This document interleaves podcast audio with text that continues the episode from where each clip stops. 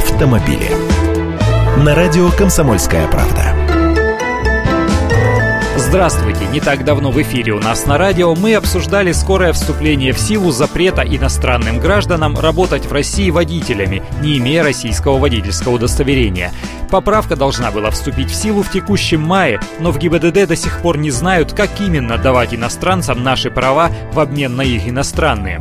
Закон был принят год назад, но ВОЗ и ныне там. Забили тревогу владельцы автотранспортных предприятий, где, понятное дело, многие водители гастарбайтеры. То есть возникла реальная угроза, что автобусы и грузовики не выйдут в рейсы. По крайней мере, они начали нас этим пугать.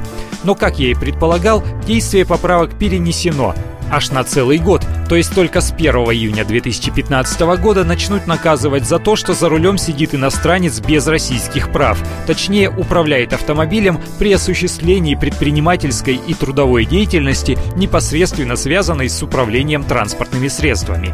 Контролировать выполнение этого запрета должны будут сами работодатели. Специально для них статьей 12.32.1 Кодекса об административных правонарушениях вводится административная ответственность за выпуск на линию водителя, не имеющего российского национального водительского удостоверения. Это штраф в размере 50 тысяч рублей.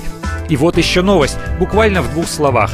Российская госавтоинспекция объявила о том, что в Крыму и Севастополе начали действовать российские правила дорожного движения и штрафы за их нарушение. Поедете в отпуск, будьте осторожнее.